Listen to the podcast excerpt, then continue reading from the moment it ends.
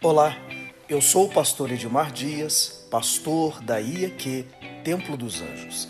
Que bom que você se juntou a nós. Seja bem-vindo ao meu podcast e que essa mensagem possa inspirar e impactar a sua vida de maneira extraordinária. Amém. Segundo Samuel, capítulo 6. Tornou Davi a juntar todos os escolhidos de Israel em número de 30 mil. Quantos mil, gente? 30 mil. Dispôs-se em todo o povo que tinha consigo, partiu para Baalá de Judá, para levarem de lá para cima a arca de Deus, sobre o qual se invoca o nome, o nome do Senhor dos Exércitos, que se assenta acima dos querubins. Puseram a arca de Deus num carro novo e a levaram da casa de Abinadab, que estava no outeiro, e Uzá e Aiô, filhos de Abinadab, guiavam o carro novo. Davi e toda a casa de Israel alegraram-se perante o Senhor, com toda sorte de instrumentos, pau de faia, com harpas, com saltérios, com tamborins, com pandeiros e com símbolos. Quando chegaram à eira de Nacon, estendeu Uzá a mão à arca de Deus e a segurou, porque os bois tropeçavam. Então a ira do Senhor se acendeu contra Uzá, e Deus o feriu ali por esta irreverência, e morreu ali, junto à arca de Deus. Desgostou-se Davi porque o Senhor irrompera contra Uzá e chamou aquele lugar Pérez Uzá, castigo de Uzá até o dia de hoje. Temeu Davi o Senhor naquele dia e disse: Como virá a mim a arca do Senhor? Não quis Davi retirar para junto de si a arca do Senhor para a cidade de Davi, mas fez levar à casa de Obed-edom o geteu. Ficou a arca do Senhor em casa de Obed-Edom, o geteu, quanto tempo, gente? Esse é o desafio, três meses. E o Senhor abençoou, o abençoou, e a toda a sua casa. Então avisaram a Davi, dizendo: Ó, o Senhor abençoou a casa de Obed-Edom e tudo quanto tem, por amor da arca de Deus. Então foi, pois, Davi com alegria, fez subir a arca de Deus da casa de Obed-Edom, a cidade de Davi Sucedeu que quando os que levavam a arca, olha lá, gente, tinham dado quantos passos? O que que Davi fazia? Sacrificava a ele bois, carneiros, gordos, né, carneiros cevados. Davi dançava com todas as suas forças diante do Senhor, estava cingido com uma estola sacerdotal de linho. Pode se assentar, por favor. Davi era o rei de Israel. O rei de quê? E Davi sabia que ele podia ter um trono, ele podia ter um trono, ele podia ter um palácio, ele podia ter um reino, mas sem a presença de Deus ele não iria muito longe. Querido, você pode ter um emprego, você pode casar, casei. Você pode arrumar uma casa. Nossa, pastor, estou morando numa casa linda. Você já viu gente assim?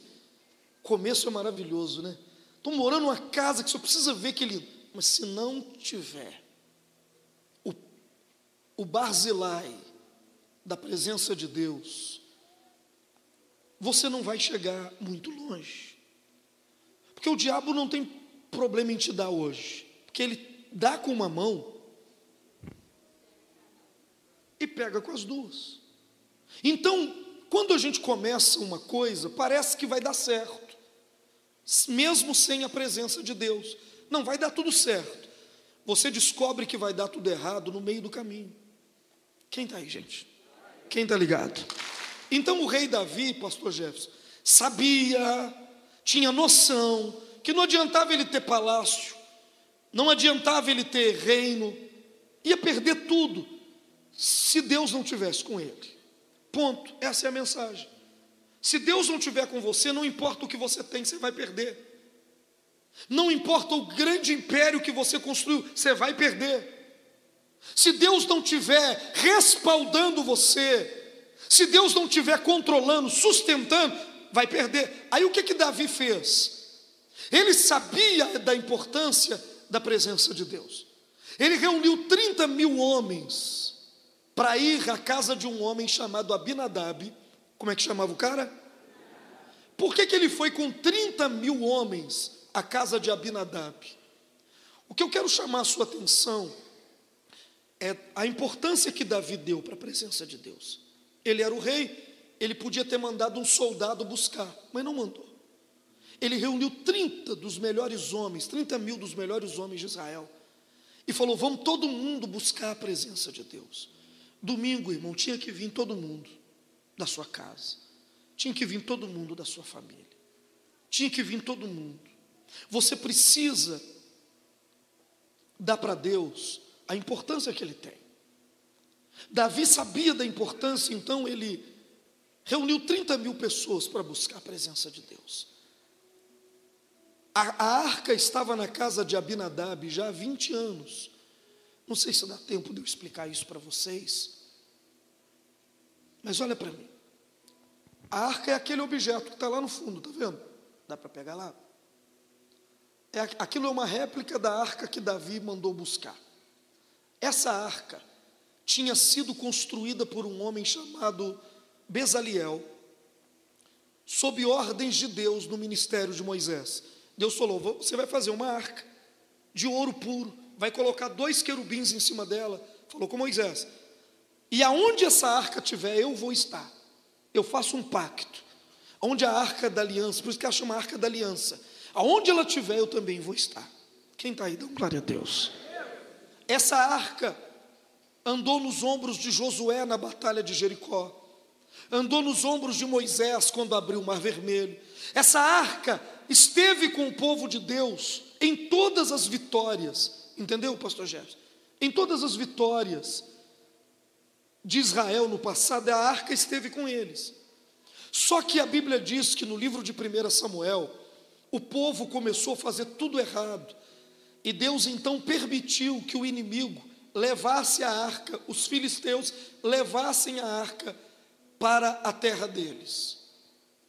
Esse é um período da história em que Deus permitiu que o inimigo levasse a arca, e eles levaram. E o tempo em que a arca ficou lá com o inimigo, a Bíblia diz que ela destruiu, sozinha, sem exército, sem homem, sem ninguém, ela destruiu a terra dos filisteus. A arca tem poder de destruir todos os seus inimigos. Diga para o irmão: a arca tem poder de destruir a enfermidade na sua casa. Você entrar com ela dentro de casa e ela consumir o câncer como se ele fosse gripe. Ah, meu Deus, ela tem poder de vencer doenças terríveis como se não fosse nada. Eu creio na presença de Deus. Pelo amor de Deus, quem crê, dá um glória a Deus aí. Amigo, se você levar a Deus, Ele destrói teus adversários sozinho, sem ajuda. Olha para o irmão e diga: Deus não precisa de ajuda para isso. Quem está aí? A arca destruiu tanto inimigo na terra dos filisteus que eles resolveram devolver a arca. O inimigo não conseguiu ficar com ela, mesmo ela sendo de ouro pura, valia hoje bilhões de dólares. Mesmo ela sendo toda de ninguém conseguiu ficar com ela. O inimigo não conseguiu porque ela destruía o inimigo. O que eu vou te dar vai destruir seus inimigos. Quem está aí? Quem está ligado? Mas quando o inimigo resolveu devolver a arca, ele construiu um carro, os filisteus construíram um carro de boi, colocou ela em cima do carro de boi e mandou os bois ir andando pela estrada em direção de Israel. Então, a arca foi levada para Israel de volta num carro de boi, ideia do inimigo. Ideia de quem? Do inimigo. Engraçado que você vai perceber que o inimigo fez as coisas, tocou na arca, fez o carro de boi e mandou, e Deus não fez nada com eles. Quando eles devolveram, Deus não fez nada. Agora, ela ficou na casa de um homem chamado Abinadab 20 anos. 20 anos. Depois que eles devolveram, tá dando para entender? Depois que eles devolveram a arca, ela ficou na casa de Abinadab 20 anos. Na casa do inimigo, ela venceu o inimigo. Diga, na casa do inimigo, ela venceu o inimigo. E na casa de Abinadab, o que, que ela fez? Nada. 20 anos ela ficou lá e não aconteceu nada. Aiô e Uzá moraram naquela casa 20 anos com a arca e não aconteceu nada. Porque Deus é do tamanho que você crê que Ele é. Diga para o irmão: Deus é do tamanho que você crê que Ele é. Aí Davi, pegou a história agora? Aí Davi se torna rei de Israel. E ele falou: sem a presença de Deus eu não vou longe. Aonde está a arca? Está na casa de Abinadab. Vamos lá buscar. Ele reúne 30 mil homens e vai buscar. Só que Davi, em vez de pegar a arca e colocar nos ombros e carregar ela, ele segue a ideia de quem? Do inimigo. Irmãos, nem tudo que o inimigo, que o mundo vê, você pode fazer. Olha para quem está ao seu lado, nem tudo que o mundo faz, eu posso fazer. Os filisteus mandaram a arca de volta num carro de boi, Deus não importou. Deus não importou. Mas agora, quando Davi colocou a arca num carro de boi, Deus se importou. Deus falou: não, eles podem fazer assim, porque eles não são meus, mas você é meu. Você eu não permito fazer assim. Porque ela tinha que andar aqui, ó, nos ombros, não no carro de boi. O que eu estou tentando te dizer é o seguinte: Deixa eu andar um pouco na história. Na medida em que o carro de boi foi andando, o carro de boi balançou, a arca fez com que ia cair. Um dos filhos de Abinadab, chamado Uzá, que conviveu com a arca quantos anos? Estendeu a mão para segurá-la. Quando ele pôs a mão na arca, veio um raio do céu e partiu ele no meio. Com as tripas dele caiu para fora, só dele tocar na arca. Pergunta para mim, por quê? Os filisteus fazem isso e não acontece, mas o homem de Deus faz isso e morre. Porque, irmãos, nem tudo que as pessoas lá fora fazem, você pode fazer. Mas por que, que Deus não castiga eles? Porque eles já estão castigados, condenados ao inferno. Você não. Você está condenado ao céu. Então tem coisas que a pessoa lá fora faz que não vai acontecer, mas se você fizer, Deus vai ser duro com você. Por exemplo, quando o mundo lá fora fala uma mentira, o que, que acontece? Na maioria das vezes, nada. Mas Ananias e Safira contou uma mentira dentro da igreja e morreram na hora. Por quê? Por que, que Deus age assim? Porque Deus não tem compromisso com quem está lá fora, porque não são filhos de Deus. Deixa eu te falar uma coisa: você tem filho? Quem tem filho? Se você vê o filho do vizinho fazendo alguma coisa errada, você pega o filho do vizinho pela orelha, traz ele e fala: Menino, por que você está fazendo? Você faz isso, você corrige o filho do vizinho. Deus não corrige quem está lá fora, ele pode fazer o que ele quiser, que Deus não corrige, porque ele já está condenado, porque não é filho de Deus, Deus não vai corrigir. Mas não pense você que você vai fazer e vai ficar tudo bem, porque não vai, porque você é filho de Deus. Quem é filho de Deus? E ele diz: Eu corrijo o filho que eu amo. Então os filisteus podem colocar a arca no carro de boi e não acontecer nada, mas os filhos de Deus não podem fazer isso. Pastor, mas usar, ele segurou a arca com uma boa intenção. De boa intenção o inferno está cheio, porque a Bíblia diz que tem caminhos que para o homem parece direito. Provérbios 16. Mas no final é caminho de morte. Muitas são as intenções do coração, mas é Deus que pesa o espírito. Deus, muitas são as intenções. Nossa, a minha intenção foi boa, mas Deus não está vendo a intenção, Ele está pesando o espírito. O que, que, tá, que, que tem aí dentro? Quem está aí? Por isso aquele rapaz morreu. Tem tanta coisa que se o mundo fizer não vai acontecer nada. E se você pensar em fazer, você vai quebrar a cara. Irmãos, eu já vi gente fazendo coisa nesse mundo que eu falo, ah, eu também vou estourar. Quando eu penso em estourar, Deus já bate o cajado na minha cabeça. Falei, Deus, eu só pensei, Mas o julgamento, a Bíblia diz que começa pela casa de Deus. Olha para mim. Vem cá, pastor César. O César é da igreja e eu sou do mundo. Se eu faço alguma coisa, uma coisa errada, tipo, que coisa errada? Vamos lá. Se eu roubo lá fora, no mundo, e ele rouba aqui dentro da igreja, os dois roubaram a mesma coisa. Quem vai ser julgado primeiro? Ele. Eu ainda vou roubar muito tempo e vai parecer que não aconteceu? Mas ele roubou uma vez e o pau já está quebrando a cabeça dele. Por quê? Porque Deus não permite. Ah, não é que Deus não acha errado quem faz lá fora, é porque eles já estão condenados. Você não. Quem está aí? Entendeu? Por isso que o seu comportamento, obrigado. Por isso que o seu comportamento na igreja não pode, você não pode ficar imitando o mundo, mas fulano faz assim. É, mas fulano vai para o lugar que você vai? Não. Fulano tem as bênçãos que você tem?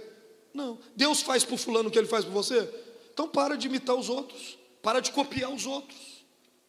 Vocês estão aí, gente? Quer copiar alguém? Copia quem está melhor do que você. A régua tem que estar tá sempre acima. Tá? Nós não podemos nivelar o negócio por baixo. E a gente tem mania, né? Nossa, eu vou na igreja quarta e domingo, mas eu venho todo dia. Então tá, quem está fazendo melhor? Eu venho todo dia. Ah, mas eu também estou vindo toda noite. Eu venho de manhã, de tarde, de noite. Você tem que nivelar a tua vida de quem está fazendo mais, melhor. Não é, ah, eu, eu ainda faço muito porque eu estou vindo quarta e domingo. É, mas tem gente que vem segunda, quarta, sexta e domingo. Você tem que tomar como exemplo quem está subindo, não é quem está descendo. Quando Davi viu, que eu tenho que terminar, quando Davi viu que o cara que segurou a arca morreu, ele falou: Eu não posso levar para minha casa essa arca, vai morrer todo mundo. Aí o que que Davi faz, gente? Ele pega a arca, 30 mil pessoas estavam com ele. Quantas mil? E ele perguntou para os 30 mil assim: Quer levar a arca para sua casa? Não. Ele foi no outro. Quer levar a arca para sua casa? Não. Não. Não. Não. Não. Tudo crente. Não. Quer levar? Não. E você? Não. Não. E você? Quer levar a arca para sua casa? Não. E você? Não. E você? Não. 30 mil pessoas, ninguém queria levar. Sabe quando é que Deus faz coisa extraordinária na vida da gente? Quando não é quando a maioria faz, é quando a minoria faz. Quando você é minoria, Deus junta com você. Você já viu que tem coisa que todo mundo pega para fazer? Já viu? Tem coisa que todo mundo pega para fazer e no final não acontece. Mas tem coisa que meia dúzia pega para fazer. E você vê a revolução. É por isso que eu sou abençoado que eu estou sempre sozinho nos meus propósitos, as loucuras que eu faço. E tem gente que fica assim, é louco, doido. Não sei para que, que ele está fazendo isso, doido, esse pastor é doido, não sei para que, que ele faz isso. Nossa, ele é doido de levantar essa oferta, que homem doido. Mas é por isso que Deus não está com a maioria. Deus está com quem obedece. Então ele perguntou para 30 mil pessoas: quer levar? Não. Quer levar? Não. Quer levar? Não. Aí ele olhou para o lado, ele olhou para o lado, tinha uma, uma casinha de, como é que chama essas casinhas de sapé de barro? Uma tapera, numerada da estrada, e um homem mendigo pedindo esmola. Sabe o que, que Davi faz? Ele fala: vamos colocar a arca debaixo daquela, pode sentar, debaixo daquela coberta. Vamos colocar a arca onde? Daquela coberta. O cara era filisteu, a Bíblia diz que era Obed Edom. Obed significa escravo. Obed é o quê? Era um homem que não tinha vontade própria, ele era escravo. Como ele era escravo, ele não teve escolha. Eu vou dizer de novo: o nome do homem era Obed. O que, é que significa Obed, Patrícia? Escravo não tem escolha. Por isso, que eu me tornei escravo de Cristo. Eu não tenho escolha. Quem tem escolha sempre vai errar o alvo. Vamos lá? Quero não. Você vai? Vou não. Você vai levar? Levo não. Você vai no culto hoje? Não quero. Você vai fazer aquilo? Não é a minha vontade, porque você é livre. Quando o cara é escravo de Cristo, ele fala: levanta, senta, levanta a mão, dá glória a Deus. Tudo que faz, ele faz, tudo que fala, ele faz, porque ele é escravo. Nós não somos mais escravos do mundo, mas somos de Cristo, Ele é Senhor. Ele é Senhor da nossa vida. Como Obed era um escravo, ele teve escolha. Davi falou: a arca vai para sua casa. O que, que ele falou? Senhor. E ele tinha, o Obed-Edom viu o cara morrendo, tocando na arca. Mas ele não tinha escolha. Quando a gente não tem escolha para as coisas de Deus, é que as coisas começam a acontecer. Quando você ainda tem escolha, por isso que você fica desse jeito. O Obed-Edom não teve escolha. Davi falou: a arca vai para sua casa. Ele falou: sim, senhor. 30 mil falou não, mas ele disse: sim, senhor. E Davi foi embora, deixou a arca na casa dele e foi embora. Olha para mim, querido, quem está aí? Está aí, irmã? Olha só, não faz o que você quer, faz o que Deus está mandando. Não passa pela sua cabeça fazer um punhado de coisa, não é? Não faz não. Leia o que Deus manda e faça. Aí é que está a sua vitória. Quem está entendendo? Olha para o irmão do lado e diga: não faça as coisas do jeito que você pensa. Abandone o seu plano e abrace o propósito de Deus para a tua vida. Não faça do jeito que você quer, faça do jeito que Deus manda, mesmo que pareça que você vai morrer. Obed-Edom falou: Eu vou morrer, mas eu tenho que obedecer. E Davi vai embora e larga a arca na casa dele. Eu fui lá. Eu fui no lugar, na casa de Obed-Edom. Ela existe até hoje. Sabe aonde ficava a casa dele? No deserto. Fincada no deserto. Só que quando a arca entrou na casa dele, no primeiro mês, só chovia aonde estava a casa de Obed-Edom. Você acredita nisso? Não, você não entendeu. Quando ele põe a arca na casa dele, só chovia na casa dele, o, o resto ficava seco, só na casa dele que chovia. Ele tinha poços secos, poços, os poços de água da casa de Obed-Edom começaram a jorrar água viva. As árvores secas começaram a produzir frutos. Pássaros viajavam pelo deserto e pousavam nos galhos em volta da casa de Obed-Edom, porque a presença de Deus vai trazer prosperidade para a tua casa. Levanta uma mão, não é pouco, levanta as duas. Repete comigo: a presença de Deus vai mudar a realidade de onde eu vivo. Pega na mão de três irmãos e diga: a presença de Deus muda a realidade. Eu queria ouvir um glória a Deus. Aleluia, eu queria ouvir um glória a Deus. Eu vou dizer de novo: a presença de Deus muda a realidade das coisas. Diga, diga comigo, diga a presença de Deus muda a realidade. Onde tem doença vai ter saúde. Aonde tem briga vai ter paz. Aonde tem gente perdida vai ter gente se achando, se encontrando. Aonde não tem sono à noite vai ter sono para dormir. Eu profetizo que a presença de Deus vai mudar a realidade dos seus dias e a realidade da tua vida.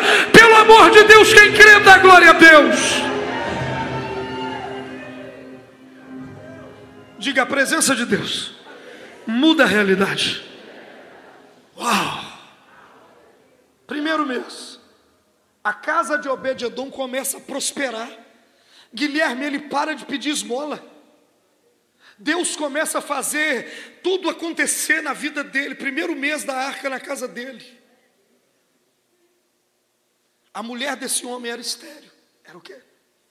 Sabe o que aconteceu no segundo mês? Ela ficou grávida de gêmeos.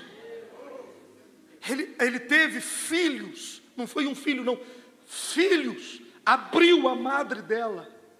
Quem está aí?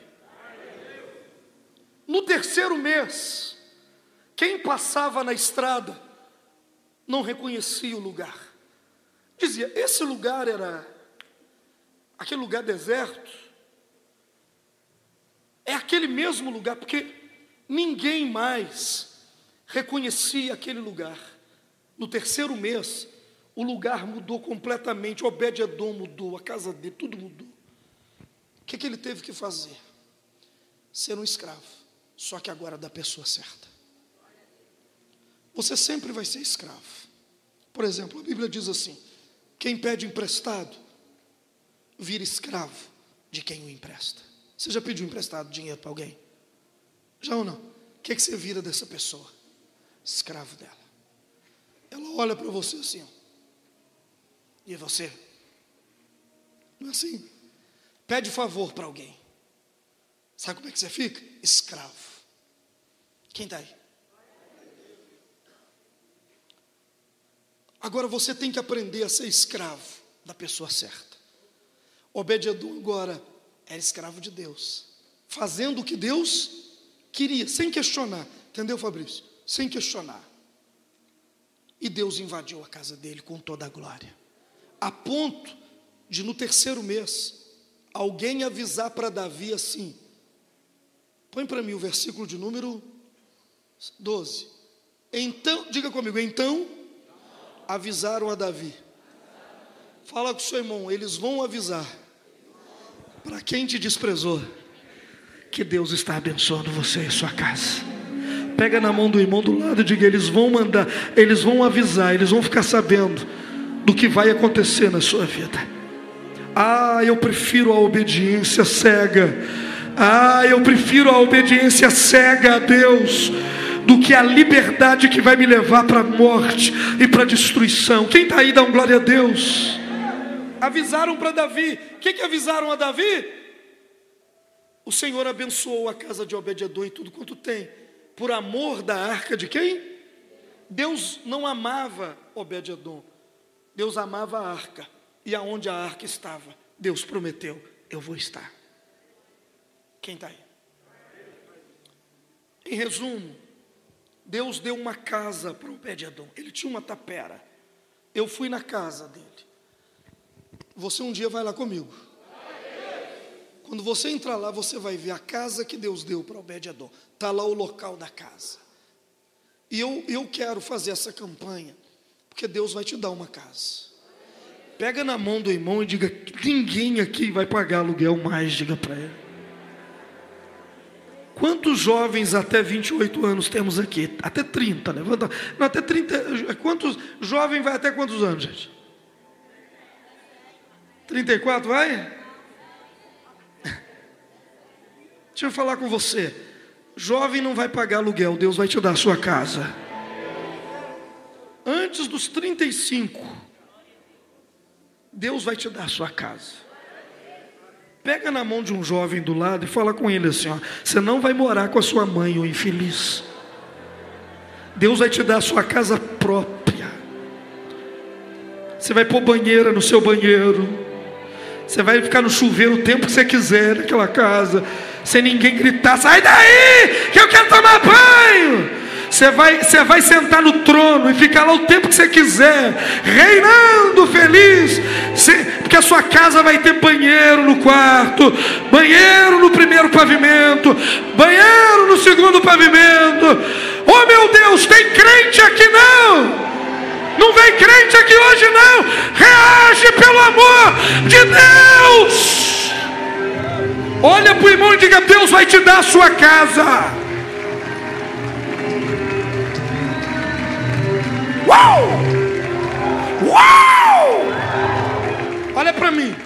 Domingo eu vou colocar uma casa aqui. Vou te dar um pedido, você vai colocar dentro dessa casa. Sabe por quê? Deus me falou. Quem me falou? Que Ele vai te dar uma casa. Porque os primeiros sinal de que Deus está com o homem é Deus te dar um território seu. Como é que eu sei que Deus está comigo? Ele me deu uma casa. Deus, quando ele quis provar para Israel, eu estou com você, ele deu a terra de Canaã para Israel. Você nunca vai saber se Deus está com você antes que Deus te dê a sua própria casa. Antes de você ter a sua própria casa, você é nômade. Você está morando naquela casa porque você tem dinheiro para pagar aluguel esse mês. Se o mês que vem você não tiver dinheiro. Quando eu era menino, 18 anos, eu vim ser pastor, eu falei, meu Deus, se, se o trem der tudo errado, como é que eu faço? Com João Pedro, com Lucas? Como é que eu faço? Onde eu vou enfiar esses meninos? Aí eu ficava assim, eu vou entrar lá para o mato dentro. Vou ver se eu compro um lote no, no carrapicho.